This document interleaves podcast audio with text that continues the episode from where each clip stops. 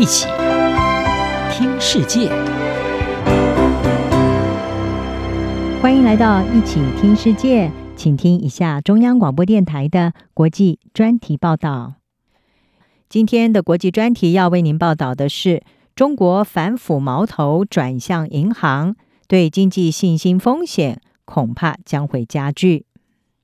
中国领导人习近平在今年初取得了第三个国家主席任期之后，开始加强监管金融业，并且将反贪腐的最新矛头对准了国内银行和保险公司。根据报道，中共中央纪律检查委员会今年以来至少已经对中国重量级金融机构超过十二位的高层进行调查。在中国经济内外风险升高之际，这一场反腐风暴。恐怕会让早就已经心存疑虑的投资人和企业家更感到不安。美国有线电视新闻网 CNN 针对中共最近针对金融业的反腐行动专文分析，是指出中国金融圈有三位遭到调查或者是被起诉的知名人物备受关注，包括中国光大集团的前董事长李小鹏，他因为涉嫌违纪违法，正在接受调查。而光大集团是中国历史最久、规模最大的国有金融控股集团之一。另外一位是中国银行的前董事长刘连葛。三月三十一号，当局对他展开了类似的调查。中国银行是中国第四大银行。根据该银行的一份档案，刘连葛在二月的时候因为工作调整而辞去职务。另外，在一月的时候，曾经在二零一八年到二零二二年初掌管国有的中国人寿保险王斌，则是被检察官指控收贿，还有隐瞒境外存款。他在二零二二年一月的时候，是首度遭到中纪委的调查。中共的撒网行动也牵连到了华兴资本的执行长包凡，他有中国科技界并购之王的称号，在二月的时候突然人间蒸发。分析家是认为，目前看来打击行动可能会增强。中共中纪委已经宣布对超过三十家的国有企业展开巡查，这些企业不乏金融巨头，例如中国投资有限责任公司，还有提供政府重要计划融资的国家开发银行以及中国农业银行。雪梨科技大学冯崇义教授是说，当前的金融打压是习近平为了巩固权力，针对金融业所进行的新一波反腐运动。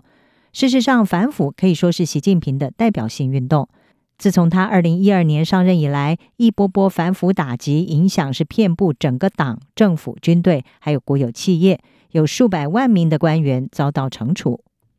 而今年的反腐行动，则是聚焦在中国复杂的金融产业。冯崇义认为，这一次的打压升级可能有两个原因。他说，在军队和内部安全机构之后，金融业是习近平进行完全控制的三大关键领域当中的最后一个，而这个领域也是党的钱袋。习近平需要对金融业集中掌控，来应付中国经济还有金融危机加剧。并且准备好面对跟美国的金融战争。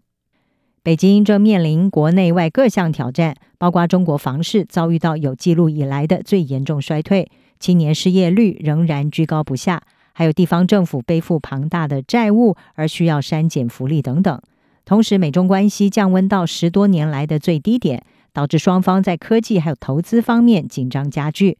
在努力复苏经济之际，北京也面临重振增长。以及创造就业的压力，经济高官们一直试图要透过安抚私营企业以及展臂欢迎全球执行长来提升企业信心，但是对金融业的深化打压可能会让投资人感到不安。像是包凡的失踪已经引发华兴资本的暴跌，这个银行的股价从二月中以来已经损失了百分之二十七。同时，中国科技业仍然在调养和中国共产党激烈冲突的伤口。这场冲突已经导致数千亿美元的市值消失。中国科技巨头阿里巴巴的股价目前还是比二零二零年十月的高点下跌了有将近百分之七十。亚洲社会政策研究所中国政治方面的研究员汤马斯他说。习近平近来的打压行动可能会伤害国内外投资人的商业信心。他们其中许多人早就已经对政治环境感到不安。他说：“习近平既想要重振中国的经济，又想要强化党对私营企业的领导，而这些目标虽然并非互相排斥，但是呢，后者可能会牵制前者。当局对银行还有金融公司的最新打压，在二月也出现了强化的迹象。中共中纪委在网站上面发表评论，声称有必要在金融和国有企业整治享乐和奢靡之风。”并且要银行业者端正心态，别再向西方看齐。汤马斯说，习近平可能认为，针对包凡等这些业界高层的行为是有效的策略，来正折整个金融产业，让他们更主动服从政府的命令。二零二零年，地产大亨任志强在批评习近平处理疫情失当之后，失踪了好几个月，最终呢是以贪污罪名被判处了十八年徒刑。二零一七年，保险巨擘安邦保险就向股东警告，他的董事长吴晓辉没有办法继续履行职务，而吴晓辉最后被判处了十八年徒刑。最引人关注的就是阿里巴巴的创办人马云，他先前传出失踪之后，到了海外云游。马云是在批评金融监管机构之后，在二零二零年底失联。他当时呢是中国的首富。尽管配合习近平的共同富裕政策，捐出了有近百亿美元给共同富裕基金，但是呢，马云还是被迫退出集团的要职。打压金融业是不是能够有助于习近平权力更集中，还有待观察。但是呢，能够确定的是，面临这一波风险的将是投资人对中国金融市场、企业乃至整体经济的信心。以上专题由陈宥嘉编辑，海清清播报。谢谢您的收听。